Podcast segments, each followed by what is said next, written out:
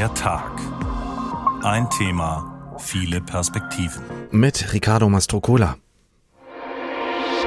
Ich hatte in meinem Leben nie Berührungspunkte mit Menschen mit Beeinträchtigung und ich wusste nicht, ob ich da mit umgehen kann. Laut dem Arbeitskreis Down-Syndrom e.V. entscheiden sich rund zwei Drittel der Eltern bei einem positiven Test für eine Abtreibung. Ich finde es furchtbar, dass diesen Menschen, dass die abgetrieben werden, dass sie keine Chance haben, sich im Leben zu beweisen. Also dass es da so viele Barrieren gibt, habe ich vorher gar nicht gewusst. Zum Beispiel müssen auch Architektinnen lernen, was Barrierefreiheit denn wirklich bedeutet. Eigentlich ist in Deutschland Inklusion nur an Schulen. Es gibt keine Assistenzen, die Studierende begleiten, die Lehrer begleiten. Denn es gibt keine Lehrer mit einer sogenannten geistigen Beeinträchtigung. Ich kämpfe ständig für dieses Kind, damit sie irgendwie weiterkommt. Aber ich wünsche mir ein größeres Angebot für Kinder mit Behinderung. Menschen mit Behinderungen sind Teil unserer Gesellschaft, aber trotz Inklusion, trotz verbindlichen gesetzlichen Regeln sind sie bis heute nicht wirklich gleichberechtigt. Dann, wenn es um Entwicklung und Förderung geht in den Schulen und vor allem, wenn es um Beruf und Karriere geht. Den heutigen Welt-Down-Syndrom-Tag nehmen wir zum Anlass, nach den Gründen zu suchen und uns genauer zu informieren. Zum Beispiel darüber, warum das menschliche Merkmal Behinderung in unserer Gesellschaft meist als Makel verstanden wird und nicht als normaler Teil des Lebens. Wir hinterfragen die Perspektive von Menschen ohne Behinderung und lernen höchste Zeit den Begriff Ableismus kennen, der die Diskriminierung von Menschen mit Behinderung beschreibt. Und wir schauen zurück und fragen, welche Rolle die deutsche NS-Vergangenheit spielt, als kranke und behinderte Menschen systematisch ermordet wurden. Und wir schauen auch nach vorn mit einer jüngeren Generation behinderten rechtsbewegter Menschen, die Forderungen stellt. Barrieren down, fördern statt behindern, so heißt diese Folge von der Tag. Wie oft sprechen wir zu Hause oder in der Schule und im Beruf über Menschen mit Behinderung? Vermutlich eher selten, wenn wir in der Familie oder im Umfeld niemanden haben, die oder der im Rollstuhl sitzt oder eine Lernbehinderung hat. Welches Bild haben wir von den Menschen, die das Down-Syndrom haben und was können wir, was sollten wir davon in Frage stellen? Meine Kollegin aus der Tagredaktion Hadija Haruna Oelker schickt uns mit ihren Gedanken dazu in diese Sendung. Was bedeutet behindert? Es ist die Beschreibung eines Merkmals, das Gegenteil von nicht behindert. Und nicht behindert zu sein ist eine Position, eine privilegierte, weil sich unsere gesellschaftlichen Routinen und Abläufe daran, an diesem vermeintlichen Normal orientieren. Aber was ist normal und wie normal sind die Normalen? Wer hat den vermeintlich richtigen Körper, den richtigen Geist und die richtige Wahrnehmung? Ein Blick in die Geschichte zeigt, wie die neutrale Eigenschaft, behindert zu sein, zum Schimpfwort erklärt wurde. Es ist ein Beispiel dafür, wie die Behindertenrechtsbewegung seit Jahrzehnten um ihre Anerkennung kämpft. Es sind Menschen wie Nathalie Dedreux, Redakteurin bei Ohrenkuss, einem Magazin von Menschen mit Down-Syndrom, die damit bekannt wurde, dass sie Angela Merkel vor laufender Kamera eine Frage zur Spätabtreibung stellte und sich dafür einsetzt, dass das geistig behindert als abwertende Bezeichnung zu verstehen ist und dass Lernbehinderung das treffendere Wort ist, um unterschiedliche Kompetenzen zu beschreiben. Dedreux war es auch, die in einer Petition forderte, dass die Tagesschau nicht nur in Gebärden, sondern auch in leichte Sprache übersetzt wird, damit mehr Menschen Zugang zu Informationen haben. So geht es schlussendlich in allen Fragen um die Anerkennung unserer Differenz. Welttage sollten nicht der einzige Anlass sein, um über die vielfältigen Leben behinderter Menschen zu sprechen. Fast zehn Prozent der Gesamtbevölkerung sind es in Deutschland. Menschen mit bekannten oder unbekannten, mit ganz unterschiedlichen körperlichen, kognitiven, sinnes- oder sprachlichen Beeinträchtigungen sowie chronischen Erkrankungen. Menschen, die einen Namen und eine Geschichte haben. Welche Folgen hat es, behinderte Menschen auf ihre Fähigkeiten zu reduzieren? Sie abzuwerten wird als Ableismus bezeichnet, den beispielsweise das Forschungsfeld der Disability Studies wissenschaftlich erforscht. Es gibt Gründe dafür, warum behinderte und nicht behinderte Menschen meist in getrennten Welten leben. Dass mehr über behinderte Menschen statt mit ihnen gesprochen wird. Und einer der wichtigsten Gründe, warum das so ist, die Nichtbehinderten dominieren die Öffentlichkeit, die Sprache, die Debatten und damit haben das Menschen mit Behinderung natürlich noch mal schwerer, sich überhaupt Gehör zu verschaffen und mitzureden.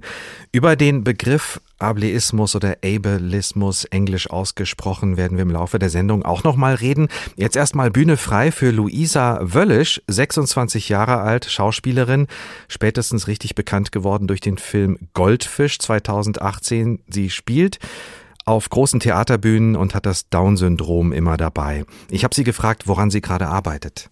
Also momentan ist es durch die Goldfische. Das ist praktisch, kann ich so vorstellen, das ist der Film, den ich als erstes gedreht habe. Der kam 2018 in die Kinos, war sehr erfolgreich. Und das Theater ist die Komödie Dresden, in Dresden eben. Und die haben den coolen, ja, den Film eben auf die Bühne geholt und den spielen wir. Okay, dann wer den Film nicht gesehen hat, welche Rolle spielen Sie darin? Ich spiele die Rolle der Franzi. Die Franzi hat auch das Down-Syndrom wie ich, genau, und lebt in so ihre, ja, in ihrer eigenen Welt, hat ihren eigenen Kopf, den sie halt sehr durchsetzt, genau. Und ja, ihre Lieblingsfarbe ist pink und hat viel Glitzer und ist halt so ihre eigene Welt, genau kann man sich so vorstellen, genau. Das ist praktisch so die eine Vision, wie es im Film dargestellt wird, falls man den Film nicht gesehen hat. Und im Theater wurde es dann praktisch doch ein bisschen erweitert, genau. Also im Theater ist die Rolle nochmal auch anders für Sie? Nicht direkt, nein, ist genau gleich angedient, bloß halt die Texte, die wurden halt anders geschrieben, ja. Mhm. Sind Sie dabei die einzige Schauspielerin eigentlich mit Behinderung? Meint Sie jetzt im Theater oder im Film? Also in dem Theaterstück, äh, für das Sie gerade also im Theaterstück. Mhm. Nee, da bin ich nicht die Einzige, nein, weil wir das inklusiv besetzt haben. Da ist auch ein kleiner witziger Schauspieler dabei und es war auch einer dabei, der gehörlos war. Also der ist jetzt mhm. zwar jetzt nicht mehr dabei, aber der war dabei, genau. Und ja, einfach richtig im Bund durchgemischt und auch mit Kollegen, die ich die kein Down-Syndrom haben. Also halt unterschiedlich. Und weil ich es gerade gesagt habe, will ich mich nochmal absichern bei Ihnen. Ich habe jetzt gesagt, äh, Schauspielerin mit Behinderung. Das kann ich so sagen? Ja, klar, natürlich. Das kann man offen sagen. Wie gehen denn die Kolleginnen am Set mit Ihnen um? Wie gehen Sie da miteinander um? Ja, naja, also was klappt, also was ich sagen würde, es klappt super. Also wir harmonieren richtig gut und wenn, also, also ich bin auch immer ein sehr offener Mensch und gehe auf sie zu und sage denen, wenn irgendwas sein sollte oder so, sei es, ich habe ein paar Problemchen oder so, ich, ich, muss ein bisschen alleine sein, überhaupt gar kein Problem. Also alles sind super nett und genau, also da gab es jetzt bis jetzt, bis jetzt, nee, keine Probleme, nein. Ist denn das Down-Syndrom öfter Thema zwischen Ihnen und Ihren Schauspielkolleginnen und Kollegen? Nee, eigentlich nicht wirklich. Nein. Klar, man unterhält sich schon einmal ein bisschen darüber, über das Thema, was natürlich auch, wie im Film und im Theater natürlich auch so das Thema ist, natürlich auch Beeinträchtigung, Behinderung, Down-Syndrom. Aber eigentlich nicht wirklich, nein. Nee. Sie haben ja auch gesagt, das ist ein Stück, in dem Inklusion eine große Rolle spielt und da haben wahrscheinlich alle auch eine größere Sensibilität äh, für dieses Thema. Wie sehr ärgert Sie das denn, wenn Menschen mit Down-Syndrom als äh, geistig behindert bezeichnet werden? Also passiert hm. Ihnen das? Kriegen Sie das mit? Ach so, nee, eigentlich nicht. Nein. Und noch eine Frage, die uns auch beschäftigt, ist, dass seit letztem Jahr gibt es ja diese Frühtests, mit denen festgestellt werden kann, ob bei einem Fötus, also einem ungeborenen Kind, ja, Trisomie ja. 21 vorliegt und danach können Eltern ja entscheiden, ob sie abtreiben wollen oder nicht. Ja, den PCR-Test, da ja. habe ich davon gehört, ja. Wie stehen Sie dazu? Was, äh, wie sehr haben Sie sich damit schon beschäftigt? Also ich hatte mal ein Interview, wo, wir, wo auch darüber gesprochen worden ist. Und ich finde es ja furchtbar.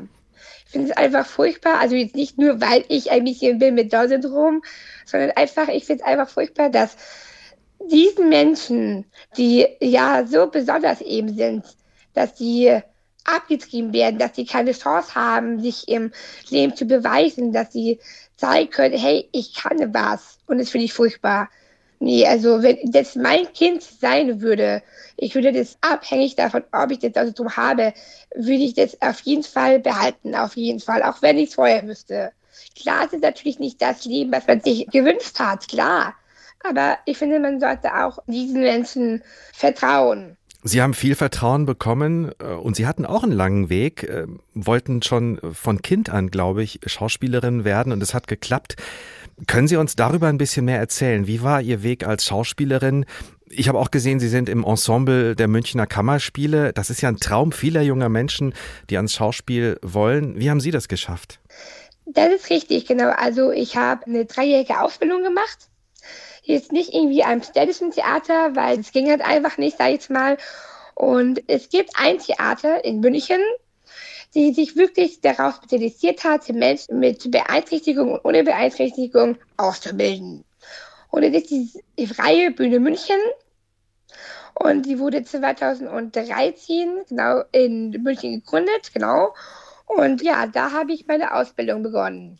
Und bis 2018 habe ich da meine Ausbildung gemacht in ja, unterschiedlichen Fachbereichen, Tanz, Schauspiel, Choreografien, also Einfach eine Schauspielausbildung, wie man sich das vorstellt genau. eben, ja. Genau, wie man sich das vorstellt, genau. Und ich habe dann einfach, also ich habe selber gemerkt, dass ich da einfach, dass ich noch mehr kann, als ich jetzt eben schon kann. Und das hat mich einfach so gefördert einfach. Und deswegen spiele ich eben sehr, sehr gerne Theater, weil ich einfach nicht nur lustige und Comedy spielen kann, sondern einfach auch so, ja, ja etwas brutalere Rollen, sag ich jetzt mal. Ich habe auch schon die Lulu von Frank Wiedekind gespielt bei der Freibühne München, genau. Und sie machen auch jedes Jahr Produktionen, also das ist wirklich der Wahnsinn. Und genau, und seitdem liebe ich das Theater zu spielen und dadurch bin ich dann auch an andere Theater gekommen.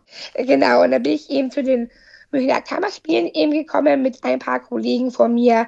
Einfach auch dadurch, weil die Kammerspiele gesagt haben, ja, wir wollen auch ein bisschen mehr inklusive Schauspieler haben. Genau. Und dadurch bin ich dann eben noch weitergekommen und habe dann Theaterausmus in Dresden und in Karlsruhe bekommen. Da sind Sie also auch für die größeren Bühnen entdeckt worden. Und das zeigt ja auch, dass die Theater selbst offensichtlich daran interessiert sind und auch der Film die Gesellschaft stärker so abzubilden, wie sie wirklich ist. Wenn Sie selbst ins Theater gehen, Frau Wöllisch, und wenn Sie Filme schauen, fällt Ihnen das dann auch auf, dass Menschen mit Behinderung öfter zu sehen sind äh, auf Bühnen in Filmen oder zeigt sich das noch nicht so sehr? Also beim Film sehe ich es überhaupt nicht. Das ist total selten, dass da mal ein Mädchen oder ein Junge mit Down-Syndrom über die Leinwand läuft, was ich total schade finde. Weil klar, was ich einfach schade finde, weil wir halt einfach so untersetzt werden, dass die Filmleute, sag ich jetzt mal, ja, ich glaube, die trauen sich doch nicht so wirklich, mit dieser Generation zu arbeiten, weil sie halt denken, dass wir halt schwächer sind, wir mehr ja, Betreuung brauchen, was einfach nicht stimmt. Wir können genauso gut spielen. Also dass ich jetzt im Film eher weniger, im Theater wiederum viel mehr, mhm. weil ich nicht nur Kollegen habe, die eben der Leute drum haben und spielen. Also da sehe ich, ähm, also ja gut, jetzt außerhalb im Theater, wo ich eben arbeite, das, da sehe ich es doch nicht. Aber ich denke, wenn es so weitergeht, dann werden dann wahrscheinlich auch ein paar meiner Kollegen oder andere Schauspieler mit Down auch da gefördert werden und dürfen da auch mal spielen. Sie haben es gerade gesagt, Sie werden unterschätzt. Ich wollte noch mal wissen, Sie hatten es im Gespräch das eine oder andere Mal schon angedeutet.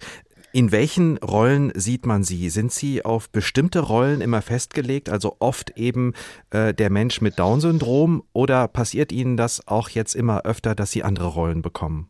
Nee, also wenn ich jetzt gerade überlege, also im Film war es jetzt doch nicht so, dass ich da jetzt eine normale Rolle gekriegt habe. Da war es immer nur bis jetzt nur dass es eine Rolle ist mit Down-Syndrom oder immer die gleichen Geschichten, dass sie einen Freund hat, dass sie ausziehen will, dass sie ja, dass sie schwanger wird und man nicht weiß, ob sie dieses Kind behalten darf, war jetzt im Film immer die gleichen Rollen und im Theater eben nicht. Da ist die Bandbreite äh, richtig schön groß, da konnte ich ganz viele Rollen spielen. Da habe ich in Produktionen wie Hamlet mitgespielt, Lulu eben. Mhm. Also, was ich sagen kann, ist, im Theater ist viel mehr Vielfalt an Rollen als im Film bis jetzt bei mir. Im Theater ist mehr Vielfalt als im Film, sagt Luisa Wöllisch, gefragte Schauspielerin mit Down-Syndrom, vor allem bekannt aus dem Film Goldfische. Ihr sind Chancen eröffnet worden und so konnte sie sich entwickeln und entfalten beruflich. Barrieren down, fördern statt behindern, der Tag ein Thema, viele Perspektiven. In Deutschland leben schätzungsweise 40.000 Menschen mit Down-Syndrom. Seit 2012 werden allerdings immer weniger Kinder damit geboren, denn seitdem gibt es den Bluttest zur Früherkennung von Trisomie 21. Darüber haben wir gerade auch gesprochen mit Luisa Wöllisch. Und seit letztem Jahr wird er auch von Krankenkassen übernommen. Nur in einem Drittel der Fälle entscheiden sich Eltern dann für das Kind. Wie es ist, mit einem Kind mit Down-Syndrom zu leben, dazu hat Sophia Luft mit Eltern gesprochen und war erstmal in der Kita. In der inklusiven Krabbelstube der Lebenshilfe Frankfurt wuseln zehn Kinder in der Spielecke umher. Mittendrin auch der kleine Ivo, der gerade mit einem Mädchen in ein Buch schaut. Ivos Mutter Nina ist stolz auf ihr anderthalbjähriges Kind. Ich höre hier in der Krabbelstube immer wieder, dass alle äh, ihn ganz toll finden. Ähm, die eine Erzieherin hat gesagt, er ist halt eine coole Socke. Ivo hat das Down-Syndrom, also Trisomie 21. Bei manchen Dingen braucht er deshalb etwas länger als die anderen Kinder. Er hat halt einen sehr schwachen Muskeltonus. Er ist jetzt mit 16,5 Monaten, kann er jetzt erst seit ein paar Tagen alleine sitzen. Nina Heger und ihr Mann wussten durch einen Bluttest schon vor der Geburt, dass ihr Sohn Trisomie 21 haben würde. Am Anfang hatten sie große Schwierigkeiten mit der Diagnose. Ich hatte in meinem Leben nie Berührungspunkte mit äh, Menschen mit Beeinträchtigung und das heißt, es war für mich was sehr, sehr Fremdes und ich wusste nicht, ob ich da mit umgehen kann. Nach mehreren Beratungen durch Pränataldiagnostiker stand für das Paar aus Frankfurt fest, Ivo zu behalten. Eine Entscheidung, mit der sie in der Minderheit sind. Seit 2012 gibt es in Deutschland den Bluttest auf Trisomie 21. Seit letztem Jahr wird dieser komplett von der Krankenkasse bezahlt. Laut dem Arbeitskreis Down-Syndrom e.V. entscheiden sich rund zwei Drittel der Eltern bei einem positiven Test für eine Abtreibung. Das könnte auch an zu wenig Beratung und Vorurteilen in der Gesellschaft liegen, sagt Ivos Mutter. Daher ist Inklusion extrem wichtig, meiner Meinung nach. Und auch, dass es so integrative Kitas und Krabbelstuben gibt, wo die Kinder schon gleich von klein auf in Kontakt kommen und auch die Eltern und äh, sehen, dass die genau so süße kleine Fratze sind wie andere Kinder auch. Dieser Meinung ist auch Joanna Meyer aus Offenbach. Auch ihre Tochter hat Trisomie 21. Sie ist mittlerweile neun Jahre alt und geht in eine inklusive Grundschule. Auch dort sei der Aufklärungsbedarf bei vielen noch groß und auch die Schulwahl an sich war nicht einfach. Nach mehreren Probetagen an unterschiedlichen Schulen kam nur eine Privatschule 40 Minuten entfernt für Rosa in Frage. Ich kämpfe ständig für dieses Kind, damit sie irgendwie weiterkommt, aber ich wünsche mir ein größeres Angebot für Kinder mit Behinderung. Eltern mit Kindern, die Down-Syndrom haben. In der Kita funktioniert das Zusammensein noch ganz gut. Im Grundschulalter fangen Sie dann an, die schwierigen Entscheidungen und die Frage, wo werden Kinder mit Down-Syndrom oder generell mit einer Behinderung gefördert und wo können sie sich weiterentwickeln. Wir sprechen darüber gleich nochmal im Detail mit einer Mutter, die sich auch politisch engagiert und für stärkere Inklusion eintritt an den Schulen.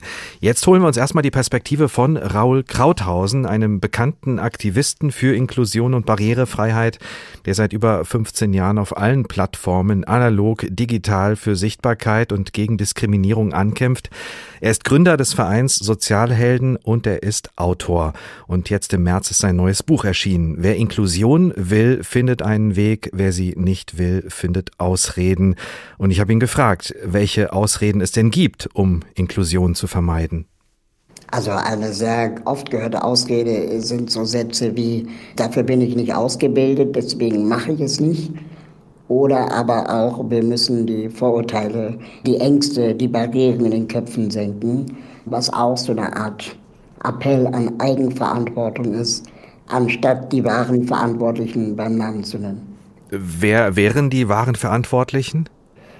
In dem Moment würde ich jetzt vor allem die GesetzgeberInnen äh, in die Verantwortungsrolle setzen. Also wie kann es eigentlich sein, dass eine Lehrerin an einer Regelschule immer noch sagen darf, für Kinder mit Behinderung bin ich nicht ausgebildet, warum lassen wir diese Person damit durchkommen? Oder dass eine Busfahrerin sich weigert, eine Person im Rollstuhl mitzunehmen mit der Begründung, dass das den Takt verlängern würde oder verändern würde und äh, dann der Busfahrer oder die Busfahrerin letztendlich bei der nächsten Station zu spät wäre. Kann man all das unter dem Begriff Ableismus oder Ableismus ähm, zusammenfassen, all die vielen Ausreden, von denen Sie sprechen? Genau, Ableismus ist ja im Prinzip das Pendant zu Rassismus oder Sexismus, wenn es um die Feindlichkeit einer bestimmten Gruppe gegenüber geht, in dem Fall Menschen mit Behinderung. Man kann es nicht einfach übersetzen mit Behindertenfeindlichkeit, weil Behindertenfeindlichkeit wäre für mich jetzt ein aktiver Akt. Also ich entscheide mich bewusst feindlich einer Person mit Behinderung gegenüber zu sein. Aber Ableismus meint eben auch strukturelle Diskriminierung. Also zum Beispiel, dass Menschen im Rollstuhl von der Deutschen Bahn gezwungen werden, sich 24 Stunden vorher anzumelden, wenn man mit dem Zug reisen möchte, einfach weil sie dann die sagen wir mal, die Mobilitätshilfe organisieren wollen und die dann besser planen können. Und das kann dann dazu führen, dass ich nachts um, oder abends um 21 Uhr am Göttinger Hauptbahnhof nicht mehr mit dem Zug fahren kann, weil es kein Bahnpersonal mehr gibt. Und das ist auch behindertenfeindlich. Könnte man auch sagen, Ableismus bedeutet auch Ignoranz der Nichtbehinderten gegenüber Behinderten? Genau, es ist einfach eine Setzung von falschen Prioritäten. Also, dass man einfach ganz klar sagt, die Gruppe behinderte Menschen, das sind so wenige, das kann man dann halt schon mal machen. Das würde man aber zum Beispiel, wenn es um die Mitnahme von Frauen geht, garantiert nicht machen. Ableismus heißt vielleicht auch, unsere Gesellschaft krankt sozusagen an dieser Haltung, von der viele vielleicht nicht mal wissen, dass sie sie haben, weil sie mit Menschen mit Behinderung schlicht zu wenig zu tun haben oder gar keinen Kontakt haben. Genau, das Ganze fängt im Prinzip schon da an, dass wir kaum Menschen mit Behinderung in unserem persönlichen Umfeld kennen. Äh, jeder Zehnte in unserer Gesellschaft ist behindert, aber nicht jeder Zehnte in ihrem Kollegium beispielsweise hat eine Behinderung oder in ihrem Freundeskreis. Und das bedeutet, wenn man genauer nachschaut, dass behinderte Menschen in Deutschland systematisch aussortiert werden. In Behinderteneinrichtungen, Behindertenwohnheimen, Sonderschulen, Förderschulen, Behindertenfahrdiensten, Behindertenwerkstätten und so weiter, sodass sie quasi schön weit weg von der Mehrheitsgesellschaft sind, immer unter dem Aspekt, unter der Argumentation, dass es dort den Menschen mit Behinderung besser geht, dass sie dort geschützt und geschont werden vor der Mehrheitsgesellschaft, die ja so böse sei. Aber in Wirklichkeit schützen wir die Mehrheitsgesellschaft davor, sich mit dem Thema Inklusion und Vielfalt und Behinderung auseinanderzusetzen. Sie wollen nicht beschützt werden. Ich will nicht beschützt werden und denke auch, dass Menschen ohne Behinderung ein Recht darauf haben, mit behinderten Menschen zusammen Zeit zu verbringen, sei es auf dem Arbeitsplatz oder im Bus. Und dass aber auch, das wäre dann die Kehrseite der ganzen Sache, nicht behinderte Menschen auch nicht das Recht haben sollten, zu sagen, du darfst hier nicht sein. Sie melden sich ja schon ewig lange immer wieder zu Wort, um Barrieren abzubauen, gesellschaftliche Barrieren. Und Sie haben mir im Vorgespräch auch gesagt, von Ängsten oder Berührungsängsten Nichtbehinderter wollen Sie nichts mehr hören. Warum? Ich bin jetzt seit fast 20 Jahren Aktivist in dem Bereich und habe geglaubt, man muss nur viel genug darüber reden, viel genug Öffentlichkeitsarbeit machen, um den nicht behinderten Menschen die Angst vor dem Thema zu nehmen. Aber am Ende des Tages muss ich konzerniert feststellen, dass gar nicht so viel sich verändert hat. Und dass es vielleicht auch die falsche Fragestellung war, zu glauben, dass man die Barrieren in den Köpfen senken muss von den nicht behinderten Menschen.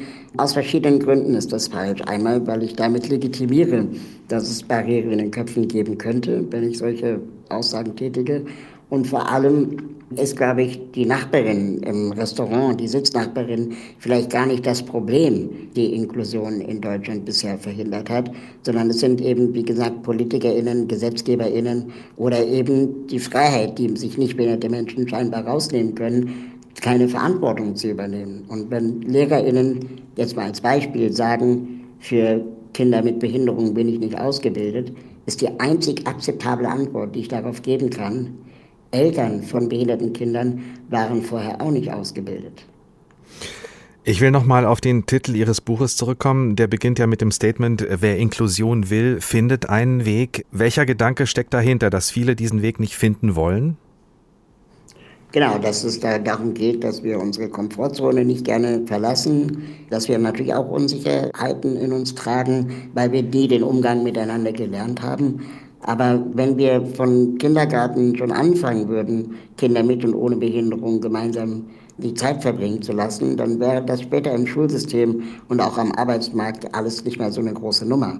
Was mich an dieser ganzen Debatte so irritiert und auch, ich muss sagen, verärgert ist, dass manchmal so getan wird, als ob behinderte Menschen jetzt plötzlich aus ihren Erdlöchern aufgetaucht wären und jetzt die Menschheit an sich reißen wollen. Aber in Wirklichkeit ähm, gab es ja immer gleich viele Menschen mit Behinderung.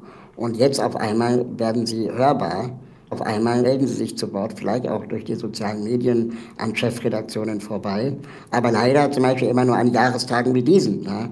21.03. Welt-Down-Syndrom-Tag ist nett, kann man machen, aber was machen wir eigentlich an den 364 anderen Tagen? Warum werden da behinderte Menschen, wenn es um Klimawandel geht, wenn es um ähm, Urlaub geht, wenn es um Arbeitsmarkt geht, ähm, so selten gehört? Raul Krauthausen, Autor, Inklusionsaktivist und ziemlich genervt auch von den Debatten, die er immer wieder führen muss und bei denen er das Gefühl hat, auf der Stelle zu treten. Diskriminierung von Menschen mit Behinderung zieht sich durch unsere Gesellschaft und es beginnt schon im Kindesalter und in der Schule. Die Lehrkräfte hat Raul Krauthausen genannt, die eine große Verantwortung haben und keine Ausreden haben sollten, sich pädagogisch mit Menschen mit Behinderung zu beschäftigen. Und tatsächlich ist in der Lehramtsausbildung noch viel zu tun. Wir schauen mal nach Schleswig-Holstein, nach Kiel. Dort gibt es das Institut für inklusive Bildung, das unter anderem Lehrkräfte sensibilisiert und fortbildet, direkt an der Uni. Dann, glaube ich, können wir jetzt gespannt sein auf den Bericht von Inka Thun und die Frage. Ein Seminarraum an der Universität Kiel, Psychologie, steht auf dem Stundenplan. Und in einem Stuhlkreis sitzen zwölf Studierende und vier Dozierende. Zwei davon sind die Bildungsfachkräfte Inka Thun und Marco Reschert. Heute geht es um das Thema Bildung und Arbeit. Dazu lesen alle einen Auszug aus der UN-Behindertenrechtskonvention in leichter Sprache und dann erzählen Marco Reschert und Inka Thun von ihren eigenen Bildungs- und Berufswegen. Die sind oft nicht so inklusiv verlaufen, wie es ihnen rechtlich zusteht. Also ich habe noch eine Zwillingsschwester und wir beiden sind zwei Monate zu früh gekommen und die Studierenden hören aufmerksam zu, während Inka Thun erzählt. Von Vorschule, Grund-, Haupt- und Förderschule. Wie sie ausgegrenzt wurde von MitschülerInnen und LehrerInnen. Wie sie von manchen Fächern ganz ausgeschlossen wurde, dass sie zum Beispiel kein Englisch lernen durfte, weil man es ihr offenbar nicht zugetraut hat. Wie demotivierend das war. Mit ihrer Geschichte will Inka Thun angehende PädagogInnen sensibilisieren. Ich hoffe, dass die Schüler einfach vielleicht intensiver drangenommen werden und dass die eine viel mehr Möglichkeit haben, ihre Träume und ihre Sachen, was die halt als Job haben möchten, auch zu bewirklichen und dass die kein Mobbing erfahren. Nach Inkatun ist Marco Reschert an der Reihe. Er sitzt im Rollstuhl und hat einen Förderschulabschluss. Ja, ich fange ganz unten an. Oder ganz vorne. Auch Marco Reschert berichtet von Rückschlägen auf seinem Bildungsweg, aber auch von Dingen, die ihn motiviert haben. Etwa, dass er zwar zunächst in einer Werkstatt für Menschen mit Behinderung gearbeitet hat, heute aber an der Universität angestellt ist. Man merkt ihm an, wie stolz ihn das macht. Er spricht von Selbstwertgefühl und Arbeiten mit Sinn. Etwa weil er jetzt Studierenden etwas beibringen kann. Auch bei den Studierenden scheint dieses Konzept gut anzukommen. Also, es da so viele Barrieren gibt, habe ich vorher gar nicht gewusst und ich nehme auf jeden Fall mit, dass man da viel mehr Probleme beseitigen muss und auch viel mehr mit denen arbeiten muss, weil man schaut ja eigentlich immer so von oben herab ja, okay, das könnte man so vielleicht besser machen, aber man kennt deren Ansichten ja gar nicht und welche Probleme für sie doch anders sein könnten als für mich jetzt zum Beispiel. Also ich finde es schön, dass nicht über andere Leute geredet wird, sondern mit, dass ein Austausch entsteht und für die Zukunft nehme ich auf jeden Fall mit, auf die Menschen zuzugehen, die Hilfe benötigen oder wenn Barrieren auffallen, nachzufragen, wie können wir sie beheben. Genau das ist der Ansatz, den das Kieler Institut für inklusive Bildung verfolgt. Auf Augenhöhe voneinander lernen. Die die Bildungsfachkräfte durchlaufen dafür eine dreijährige Ausbildung. Danach arbeiten sie mit vielen anderen Berufsgruppen, wie beispielsweise der Polizei, erklärt Julia Albrecht, die pädagogische Leiterin des Instituts. Zum Beispiel müssen auch Architektinnen lernen, was Barrierefreiheit denn wirklich bedeutet. Und das schon in dem Studium zu lernen, das ist unser Ziel und so Barrieren in den Köpfen abzubauen, um langfristig eine inklusivere Gesellschaft zu schaffen. Barrieren in den Köpfen. Inklusion, Inklusionsnachhilfe für Lehrkräfte an der Uni Kiel. Ein Bericht war das von Christian Röther. Barrieren down, fördern statt behindern. Der Tag ein Thema, viele Perspektiven. Tina Sander ist Gründungsmitglied von Mittendrin e.V., einem Verein für Inklusion in der Schule. Und sie hat eine Tochter mit Down-Syndrom, die mittlerweile raus ist aus dem Schulalter. Guten Tag nach Köln, Frau Sander. Hallo, guten Tag. Sie haben dieses Schulsystem miterlebt, aus Sicht Ihrer Tochter, zusammen mit Ihrer Tochter, ein System, in dem Inklusion ja mittlerweile mitgedacht wird. Wie gut ist es gelaufen bei Ihnen? Ja, ich muss sagen, rückblickend hatte meine Tochter großes Glück. Bei ihr ist es eigentlich sehr gut gelaufen. Sie hat ihre ganze Schulzeit an zwei unterschiedlichen inklusiven Schulen verbracht. Aber der Start war schon ähm, hart, überhaupt erstmal da reinzukommen. Das, äh, deshalb gibt es auch unseren Verein. Genau deshalb haben wir den gegründet, weil mehrere betroffene Eltern festgestellt haben, wie ausgrenzend doch unsere Schulen eben noch sind. Obwohl wir dieses System Inklusion in Deutschland ja schon länger kennen, äh, wo sind die Probleme? Ja, die Probleme sind, dass man immer noch ganz selbstverständlich davon ausgeht, dass äh, Kinder mit Behinderungen an sogenannten Förderschulen besser aufgehoben sind und besser gefördert werden. In unseren Augen ist das ein Euphemismus, der so überhaupt nicht zutrifft. Deshalb sprechen wir auch lieber von Sonderschulen. Denn diese Schulen sind einfach eine Sonderwelt, in der Kinder abgekoppelt von der Kindergesellschaft am Wohnort aufwachsen und keinen Kontakt haben und sich immer mehr von der Gesellschaft entfremden. Und ähm wie müsste denn gute Inklusion aus Ihrer Sicht aussehen? Das heißt, ähm, die Schulen, die ähm, sogenannten Förderschulen abschaffen? Ja, definitiv ist das die Konsequenz aus der UN-Behindertenrechtskonvention, dass wir einfach eine gute Schule für alle Kinder brauchen. Und das ist einfach, man kann es vielleicht irgendwie auf, auf, ähm, auf den Punkt bringen, dass wir die Perspektive wechseln müssen, dass wir immer fragen müssen, was brauchen die Kinder an dieser Schule? Die Kinder, die hier sind, weil sie hier wohnen und weil sie einfach da sind. Und nicht, was für Schulen brauchen diese Kinder und wo mhm. können wir sie jetzt irgendwie loswerden, wenn sie Probleme machen? Wo haben wir irgendwie eine, eine Exit- Strategie, um uns äh, Kinder irgendwie vom Hals zu schaffen, die wir als zu anstrengend oder zu behindert oder zu verhaltensauffällig oder was auch immer empfinden. Sie haben gerade äh, die UN-Kinderrechtskonvention genannt. Die beschreibt das Recht eines Kindes mit Behinderung auf ein erfülltes Leben in Würde und Selbstständigkeit sowie auf aktive Teilnahme am Leben in der Gemeinschaft das klingt dann nach dem, was Sie gesagt haben, eher nach Theorie. Ja, also man muss sagen, dass in der Realität ganz, ganz viele Kinder mit Behinderung immer noch keinen selbstverständlichen und gleichberechtigten Zugang in unser allgemeines Schulsystem haben, wie es die UNBHK eben fordert und äh, dass das mit großen Mühen oft verbunden ist, dass die Eltern sich extrem engagieren und einsetzen müssen, um einen Platz an einer Schule zu bekommen. Dann sind diese Schulen oft eben nicht in der Nähe. Das heißt, die Eltern müssen ihre Kinder fahren. Das bedeutet dann manchmal wirklich einen äh, zwölfjährigen Taxifahrdienst, den Eltern für ihre behinderten Kinder erbringen müssen. Also von, von Gleichberechtigung und Selbstverständlichkeit ist da, sind wir da noch eine ganze, eine ganz viele Meilen weg. Haben Sie das auch wiedererkannt, was wir gerade im Bericht vorher gehört haben, dass viele Lehrkräfte auch überfordert sind? Ja, also ich nehme das schon wahr, dass da ein ganz, ganz großes Überförderungsgefühl da ist. Ähm, das hat unter anderem natürlich auch damit zu tun, dass in der Ausbildung immer noch viel zu wenig wirklich Gutes inklusives Unterrichten äh, gelehrt wird, wo äh, Lehrkräfte eigentlich erstmal jahrelang sich damit beschäftigen sollten, eben kooperative Lernformen kennenzulernen und eine Unterrichtsgestaltung für heterogene Klassen. Das ist immer noch wird irgendwie noch sehr am Rande findet das nur statt, aber ne, bei allem Verständnis ähm, auch für, für ein Überforderungsgefühl man muss sich dann einfach auch, auch weiterbilden und äh, fortbilden und gucken, ne, wie, wie kann ich mir das drauf schaffen. Das ist in anderen Berufen ja auch selbstverständlich, ne, dass sich da Dinge ändern und dass, dass man auch sich nachqualifizieren muss, weiterqualifizieren muss. Genau, und man kann sich eben die Kinder nicht aussuchen. Das Recht hat man eben nicht, die man unterrichtet. Welt-Down-Syndrom-Tag haben wir heute einen Tag, einen Tag, an dem mal wieder darüber geredet wird, über die Probleme, aber auch die bisherigen Errungenschaften und die gesellschaftliche Akzeptanz von Menschen mit Behinderung oder die fehlende. Für Sie ist das wahrscheinlich ein ganz normaler Kampftag ja, das ist ja immer so ein bisschen Fluch und Segen und wir alle sind unterworfen, sage ich mal, dieser Aufmerksamkeitsökonomie von so äh, Mottotagen oder ich weiß gar nicht, wie man es nennen will, Gedenktagen, Ak Aktionstagen, Mottotagen, an dem dann so ein Thema in den Fokus rückt. Da kann man dann natürlich auch immer mal anbringen, ne, was, was uns aber wirklich das ganze Jahr und äh, länger darüber hinaus beschäftigt. Und da sehen wir, dass, dass Menschen mit Down-Syndrom nicht genau so mit gleicher Würde und gleichen Rechten behandelt werden in unserer Gesellschaft wie Menschen ohne Down-Syndrom. Was macht Ihre Tochter jetzt? Die ist, glaube ich, 21 Jahre alt.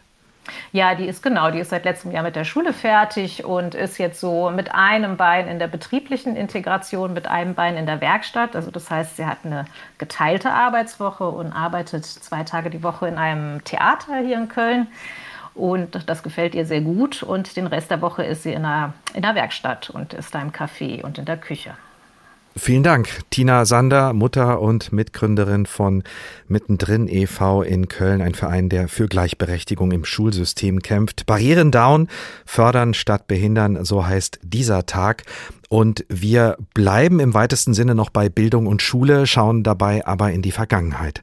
Rund 80 Jahre zurück in eine Zeit, in der Menschen mit Behinderung in Deutschland systematisch ermordet wurden. Die Dillenburger Lebenshilfe hat auf ihrem YouTube-Kanal einen Film hochgeladen, der auch in Schulen und im Unterricht gezeigt werden soll. Und in dem Film besuchen zwei Menschen mit Down-Syndrom zusammen mit zwei Schülerinnen die Gedenkstätte in Hadamar und erzählen, wie sie sich an diesem Ort fühlen, an dem Nationalsozialisten etwa 15.000 Menschen systematisch ermordet haben. Jan Bernhard, einer der beiden Protagonisten aus dem Film, macht das sprachlos, wie wir im Bericht von Marc Klug hören. Er war mit ihm in Hadamar unterwegs. Vor dem Mahnmal auf dem Hügel über den Massengräbern, da kniet er sich am Ende der Führung hin und hält einen Moment inne.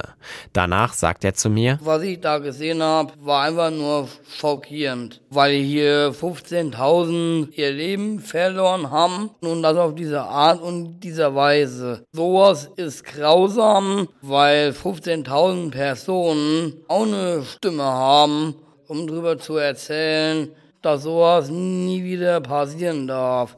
Jan ist 26 Jahre alt. Er hat bei der Lebenshilfe einen festen Job, ein gutes Wohnheim und lernt gerade für seinen Führerschein. Er sagt, die Menschen, die die Nazis in Hadamar ermordet hatten, hätten genauso ein Leben verdient, wie er es heute hat. Menschen mit Down-Syndrom werden heute unterstützt. Jan sieht aber auch noch etwas Luft nach oben. Das sehe ich auch bei einem Arbeitskollegen, dass die da überhaupt nicht gerade lernen, was es heißt, auf eigenen Füßen zu stehen um auch Eigenverantwortung zu übernehmen. Zum Beispiel dürfen Menschen mit Down-Syndrom bei der Bundestagswahl ihre Stimme abgeben. Das aber auch erst seit der letzten Wahl und auch nur unter bestimmten Voraussetzungen. Der Film der Lebenshilfe aus Dillenburg nimmt die Probleme der Gegenwart also genauso in den Blick wie die Schrecken der Vergangenheit. Ein Bericht von Marc Klug. Und wir wollen nochmal in der Vergangenheit bleiben und fragen, was sie für uns in der Gegenwart bedeutet und wie das, was damals passiert ist, noch heute auf uns wirkt und möglicherweise Debatten prägt oder gar nicht prägen kann, weil sie nie geführt wurden. Andreas Hechler ist Urenkel eines Opfers der Morde an kranken und behinderten Menschen in der NS-Zeit und er kennt die Gedenkstätte in Hadamar sehr gut. Dass Menschen mit Down-Syndrom die Gedenkstätte überhaupt besuchen können, das war offenbar nicht immer so. Nee, das war tatsächlich nicht immer so. Also generell wurden die NS-Euthanasie-Gedenkstätten ja relativ spät gegründet in der Bundesrepublik. Und von Anfang an waren Menschen mit Lernschwierigkeiten explizit nicht Zielgruppe und wurden auch tendenziell ausgegrenzt. Und es hat sich erst nach einer ganzen Weile geändert. Und das wurde an sich immer begründet mit dem also Argument, das sei zu überfordernd oder zu anstrengend für sie. Mhm. Also es war ein krasser Paternalismus. Und tatsächlich war Hadamada aber Vorreiter. Also die haben irgendwann mit dem Netzwerk People First zusammengearbeitet und haben explizit Menschen mit Lernschwierigkeiten als Zielgruppe dann integriert in ihr Programm und haben auch Materialien in leichter Sprache erstellt so dass eben dieser Besuch in Hadamar, den wir eben gehört haben, auch möglich wurde. Kommen wir zu Ihrer Urgroßmutter. Was ist ihr damals passiert, Herr Hechler? Meine Urgroßmutter Emilie Rau ist in den 30er Jahren aufgrund schwieriger Lebensumstände in die Psychiatrie gekommen und ist dann halt Ende der 30er Jahre, Anfang der 40er Jahre in die Mühlen der NS-Euthanasie geraten und wurde dann im Februar 41 in der Gaskammer in Hadamar umgebracht. Wie konnte Ihre Familie äh, damit umgehen? Wie ist sie damit umgegangen? Also meine Familie ist so ein bisschen anders als viele andere Familien, in denen es NS-Euthanasie-Opfer gibt. Also prägend war hier meine Oma, also die Tochter meiner Urgroßmutter, der im Grunde genommen von Anfang an klar war, dass das ein Mord war und sie auch sagen konnte, dass das Unrecht war. Und die hat darüber geredet. Also so alle in meiner Familie der dritten und vierten Generation sind mit dem Wissen aufgewachsen, dass in ihrer Familie jemand im Rahmen der NS-Euthanasie ermordet wurde. Darüber zu reden war was Besonderes. Das war was Besonderes. Das ist in den allermeisten Familien, in denen es solche Fälle gibt, überhaupt nicht so. In den allermeisten Familien wird geschwiegen darüber. Und man muss dazu jetzt allerdings sagen, also, also es ist häufig so von Scham die Rede, dass in den Familien Scham sei. Das stimmt auch teilweise. Aber ich würde sagen, diese Scham ist lediglich Ausdruck von einem gesamtgesellschaftlichen Ableismus. Ne? Also weil es nach wie vor so ist, dass wenn man sagt, ja, jemand in meiner Familie war in der Psychiatrie, dann muss man damit rechnen, stigmatisiert zu werden und halt auch von seinem Gegenüber anders angeguckt zu werden. Und deswegen ne, ist das nicht äh, zu trennen von der gesamtgesellschaftlichen Situation. Also die meisten Familien haben darüber nicht gesprochen. Wie sehr, denken Sie, prägt diese Nichtaufarbeitung auch den Blick auf äh, Menschen mit Behinderung heute? Ja, ich denke, dass der Blick sehr stark darauf geprägt wird und ich finde es immer wieder frappierend, wie wenig die Kontinuitäten des deutschen Ableismus benannt werden, wenn es um das Thema Behinderung geht. Es gibt halt wahnsinnig viele Folgen. Also ne, es fängt damit an, dass es mangelndes Wissen bei sehr vielen Leuten über diese Geschichte gibt. Es kommt nicht in Lehrplänen vor, also weder in der Schule allgemein noch in den Berufsgruppen, die mit dem Themenfeld Behinderung zu tun haben. Es gibt wahnsinnig viele Kontinuitäten. Also ne, bis heute leben auf den ehemaligen Mordstätten, also sind da Psychiatrien, da leben Menschen in Psychiatrien. Also das muss man sich auch mal vorstellen, was das für die Patientinnen dort heißt. Das Thema NS-Euthanasie wurde lange Zeit nicht als Verbrechen gesehen. Das Gesetz zur Verhütung erbkranken Nachwuchses ist nach wie vor im deutschen Recht. Das ist nur außer Kraft gesetzt worden. Es wurde nicht für nichtig erklärt. Es gab kaum Entschädigungszahlungen, es gibt wenig Anerkennung der Opfer. Bis heute wird der Status als NS-Verfolgte verweigert. Mhm. Die Täter hingegen sind nach 45 waren wieder in Rang und Würden. Also bis heute wurde keinem der Täter die Approbation entzogen. Die konnten weiter als Ärzte praktizieren.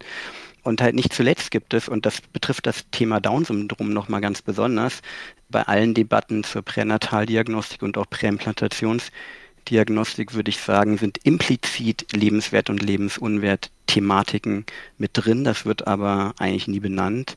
Und viele, viele weitere Folgen, die, wenn man sich mit der Geschichte beschäftigen würde und das ernst nimmt, dass in diesem Land vor 80 Jahren Menschen mit Lernschwierigkeiten, Menschen in Psychiatrien einfach so umgebracht wurden, ja, das sollte deutlich mehr Thema sein. Und es gibt Kontinuitäten, haben Sie gesagt, in dem Sinne, dass bis heute dieser Gedanke sich erhalten hat, dass es Leben gibt, das mehr wert ist und Leben, das weniger wert ist? Das würde ich auf jeden Fall so sagen. Das würden das viele gesellschaftliche AkteurInnen nicht so deutlich formulieren, wobei es das auch gibt. Aber ich würde sagen, in Debatten zur sogenannten Sterbehilfe, Debatten zur Pränataldiagnostik, zur Präimplantationsdiagnostik, zur Forschung an nicht einwilligungsfähigen kranken Menschen, auch zur Organtransplantation. In allen diesen Debatten gibt es implizit das Thema Lebenswert und Lebensunwert mit drin. Gesellschaftliche Kontinuitäten im Umgang mit Menschen mit Behinderung. Andreas Hechler war das. Seine Urgroßmutter war eines der Opfer der systematischen Ermordung von Menschen mit Behinderung in der NS-Zeit. Barrieren down, fördern statt behindern. Der Tag ein Thema, viele Perspektiven. Und wir kehren wieder zurück in die Gegenwart und schauen uns ein Projekt an, das nicht nur in Frankfurt für Aufmerksamkeit sorgt. Im Atelier Goldstein in Frankfurt arbeiten herausragende Künstlerinnen und Künstler mit Lernbehinderung. Ihre Werke hängen unter anderem in Paris im Centre Pompidou. Eines ihrer Projekte, die Kunstschaffenden leiten mehrere Wochen lang den Kunstunterricht an einer Frankfurter Schule, der IGS Nordend, und am Ende gibt es eine Ausstellung. Alicia Lindhoff hat den Kunstunterricht besucht. Das ist wieder diese klebrische Mischung. Julius Bockel startet die Stunde mit Seifenblasen. Bevor er die Klasse begrüßt, erklärt, wer er ist und was er mit den Jugendlichen vorhat, verbringt er mehrere Minuten damit, silbrige Blasen in die Luft zu pusten, sie in Schwingungen zu versetzen und zu beobachten, wie das ihren Flugkurs beeinflusst. 21 Augenpaare schauen ihm dabei zu. In der Klasse könnte man eine Stecknadel fallen hören. Julius Bockelt interessiert sich für Seifenblasen, genauso wie für Wolkenformationen, für elektronische Musik und ihre Frequenzen und für komplexe grafische Zeichnungen, an denen er schon mal mehrere Monate sitzt. An genau solchen Zeichnungen sollen sich an diesem Tag auch die Schülerinnen und Schüler versuchen. Gut, fangen wir an. Ja, kannst du machen. Julius Bockelt hat schon eine gewisse Routine. Das Projekt Inklusion umgedreht an der IGS Nordend ist nicht seine erste Lehrerfahrung. Er liebt es, seine Ideen weiterzugeben, auch weil er selbst als Kind kaum kreative Impulse bekam. Als Kind schon war ich sehr aufmerksam und habe viel in den Himmel geguckt und viele interessante Sachen entdeckt und war auch schon damals kreativ. Ich hatte nie das Richtige, war nicht in der richtigen Schule irgendwie. Und heute versuche ich den Schülern zu zeigen, was ich so gemacht habe und die das ausprobieren zu lassen. Und wie ist das? Macht es Spaß? Während sich in seinem Klassenzimmer die Jugendlichen mit Lineal und dünnen Stiften bewaffnet ans Werk machen, wird auf der anderen Seite des Gangs schwereres Geschütz aufgefahren. Zoe, Mika, Nadja und Aisatu haben gerade ein Gemisch aus Gips, Wasser und Spüli angemischt. Daraus wollen sie jetzt ein Haus bauen. Inspiriert von der Künstlerin Julia Krause-Hader, die diesen Kurs leitet. Wir haben hier schon Skizzen gemacht und jetzt wollen wir das umsetzen. Umsetzen, genau. Ja, so ähnlich wie bei so einem 3D-Drucker. Aus Plastikspritzen drücken die Jugendlichen Schicht um Schicht auf das Brett, das als Fundament dient. Bei einigen sind schon mehrere Zentimeter hohe Mauern erkennbar. Aber bei vielen ist der Gips zu dünn geworden und zerfließt. Aber das stört niemanden. In einer Klasse sind mehrere Jungs so konzentriert bei der Arbeit, dass eine ihrer Mitschülerinnen ganz überrascht ist, als sie hereinschaut. Dabei orientieren sich die Jugendlichen einfach nur am Beispiel von Franz von Saalfeld, dem Künstler, der ihren Unterricht leitet. Still und hochkonzentriert sitzt er am Lehrerpult und zeichnet unfassbar detailreiche Miniaturszenen auf einen langen Pappstreifen. Anders als Julius Bockelt ist Franz von Saalfeld keiner, der gerne und viel erzählt. Er lässt seine Kunst für sich sprechen. Dass er dennoch sein künstlerisches Wissen an die 14- und 15-Jährigen vermitteln kann, hat damit zu tun, dass er heute eine Assistenzkraft dabei hat. Eine junge Frau, die ihn im Unterricht unterstützt, die Materialien ausgibt und einspringt, wenn Missverständnisse entstehen. Diese Assistenzkräfte sind nicht nur für das Projekt Inklusion umgedreht sehr wichtig, sondern für die Zukunft der inklusiven Gesellschaft als Ganzes, sagt die Leiterin des Atelier Goldstein, Sophia Edschmidt. Leider gäbe es nicht genug. Eigentlich ist in Deutschland Inklusion nur an Schulen wirklich gegeben. Es gibt keine Assistenzen, die Studierende begleiten, die Lehrer begleiten. Denn es gibt keine Lehrer mit einer sogenannten geistigen Beeinträchtigung an, an Schulen in Deutschland. Aber die Frage ist eben, von welcher Seite kommt der Fehler? Ist es aufgrund von mangelnden Assistenzen oder aufgrund von Mangel von befähigten Personen? Und das glaube ich nicht. Sophia Edschmidt glaubt, dass Menschen mit Behinderung die unterschiedlichsten Berufe und Ausbildungsgänge offenstehen würden, wenn sich das Konzept der Assistenz stärker durchsetzen würde.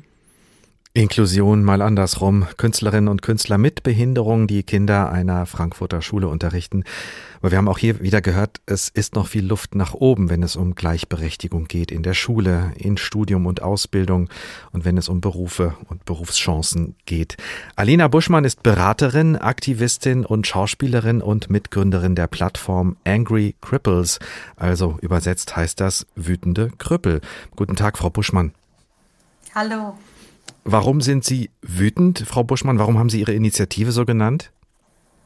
Ich bin wütend, weil mir als behinderte und chronisch kranke Frau nicht nur ständig die strukturelle Diskriminierung, die ich erfahre, abgesprochen wird, sondern mir und anderen behinderten und oder chronisch kranken Menschen durch strukturellen Ableismus Teilhabe, die eigentlich ein Menschenrecht ist, verwehrt wird. Und meine Kollegin Luisa Laudace und ich haben uns dazu entschieden, unsere Empowerment-Plattform Angry Cripples zu nennen um uns damit diesen Begriff zurückzuholen. Das nennt man Reclaiming, weil wir als behinderte Personen sowieso ständig als zu wütend oder zu anstrengend betitelt werden, obwohl wir einfach nur unsere Rechte einfordern. Damit empowern wir uns. Wir sind laut und wütend und haben ein Recht darauf. Wie ähm, ist, sind denn bisher die Reaktionen auf Ihre Plattform? Was ist da bisher passiert? Wir wollen vor allem einen Raum bieten, den wir selbst gebraucht hätten für behinderte Menschen, von behinderten Menschen, wo wir gesammelt ableismuskritische Informationen bieten, Austausch bieten und Empowerment bieten. Und wir finden, dass das sehr gut angenommen wird von den behinderten Menschen. Wir haben eine Telegram-Gruppe mit sehr vielen behinderten Menschen, die sich dort austauschen, Informationen austauschen, die sich gegenseitig helfen, wenn sie mal wieder diskriminiert werden von irgendwelchen Behörden und ähm, wir hatten die Hoffnung, dass wir so eine Art safer Space erschaffen, in dem gar nicht erst in Frage gestellt wird, ob wir als behinderte Menschen überhaupt strukturell diskriminiert werden und beobachten, dass das in den Gesprächen auf jeden Fall so ist. Da kommt keine Person und zweifelt das irgendwie an, was wir tatsächlich häufig in unserem privaten Umfeld noch erleben, weil wir eben alle ableistisch sozialisiert wurden und auch behinderte Menschen werden ableistisch sozialisiert. Das bedeutet, wir wachsen alle mit diesen diskriminierenden Denkmustern auf, in denen ein Leben mit Behinderung automatisch schlechter sein muss. Das haben wir heute in der Sendung auch schon gehört. Und das ist nicht unbedingt etwas, was wir absichtlich machen müssen. Diese Denkweisen sind Teil unserer Strukturen, werden ständig reproduziert und deswegen glauben wir sie und hinterfragen sie nicht. Und wir nehmen wahr, dass ähm, sich die Menschen in diesem Raum wohlfühlen, weil es nicht so viele von diesen Räumen gibt. Sie brauchen äh, politisch verantwortliche äh, Entscheider, Entscheiderinnen, ähm, die Ihnen dabei auch helfen, äh, laut zu sein und lauter zu werden, oder? Genau, wir brauchen Verbündete. Wir nennen diese Menschen auch Allies und Allies sind Menschen, die verstanden haben, dass behinderte Menschen in unserer ableistischen Gesellschaft benachteiligt werden. Und diese Personen setzen sich auch kritisch mit den Privilegien, die sie als nichtbehinderte Menschen haben, auseinander und machen unsere Stimmen lauter. Dafür gibt es ein paar Beispiele. Also Sie können zum Beispiel die Arbeit teilen von behinderten Menschen. Sie können behinderte Menschen, Expertinnen engagieren. Sie können aber auch auf fehlende Barrierefreiheit hinweisen, wenn Sie zum Beispiel in einem Restaurant sind. Was aber dabei immer sehr wichtig ist, wenn nicht behinderte Menschen Allies sein wollen, ist, dass sie Räume abgeben und nicht selbst einnehmen. Wie sie zum Beispiel, wenn sie zum Beispiel etwas von behinderten Menschen lernen, wäre es einfach gut, dann auch Credits zu geben. Also zu sagen, hey, ich habe das von der und der Person gelernt, schaut euch doch mal die Arbeit an. Das wird leider viel zu oft vergessen. Hm, wo stehen wir jetzt in Deutschland, Frau Buschmann? Für wie inklusiv halten wir uns und wie inklusiv sind wir tatsächlich? Ja, das ist eine gern gestellte und gleichzeitig auch sehr hoffnungsvolle Frage, die mir sehr oft begegnet und auf die ich leider mit Forderungen antworten muss. Behinderte Menschen finden immer noch kaum in unserer Gesellschaft statt. Wir müssen unterschiedliche Aspekte angehen. An erster Stelle brauchen behinderte Menschen Rechte, die sie barrierearm umsetzen können. Das ist wichtig. Teilweise oder zu sehr großen Teilen sind die ganzen Beantragungen voller Barrieren. Ähm, Teilhabe ist aber tatsächlich ein Menschenrecht, das ähm, mit der Unterzeichnung bzw. der Ratifizierung der UN-Behindertenrechtskonvention 2009 von Deutschland festgelegt wurde. Und leider geht die Umsetzung nur sehr langsam voran, beziehungsweise teilweise wird sogar entgegengearbeitet. Sogenannte Sonderwelten, also zum Beispiel Werkstätten und Einrichtungen, von denen wir heute auch schon viel gehört haben, werden eher ausgebaut, statt wie in der UN-BRK festgelegt, abgebaut. Und das ist ein riesiges Problem. Und auch behinderte Menschen, die nicht in Sonderwelten arbeiten müssen, erleben immer wieder, dass ihre Arbeit als Charity abgetan wird. Mhm. Während meiner Arbeit als Beraterin erlebe ich zum Beispiel immer wieder Anfragen, äh, die die Expertise von behinderten Menschen möchten, ohne Geld dafür zu bezahlen, weil sie sagen, dass es um die gute Sache ginge. Und damit wird, ja, wird unsere Arbeit als gute Tat, ab, gute Tat abgetan. Alina Buschmann, Beraterin, Aktivistin, Schauspielerin und Mitgründerin der Plattform Angry Cripples. Die, ich habe noch eine Buchempfehlung für Sie, Behindert und Stolz von Luisa Laudace, der Mitgründerin von Angry Cripples. Ihre Kollegin ist das, Frau Buschmann. Erschienen ist das äh, Buch bei Eden Books und ab 18. April kommt es dann auch als Hörbuch raus. Frau Buschmann, vielen Dank, dass Sie Zeit für uns hatten. Barrieren down, fördern statt behindern, der Tag ein Thema, viele Perspektiven.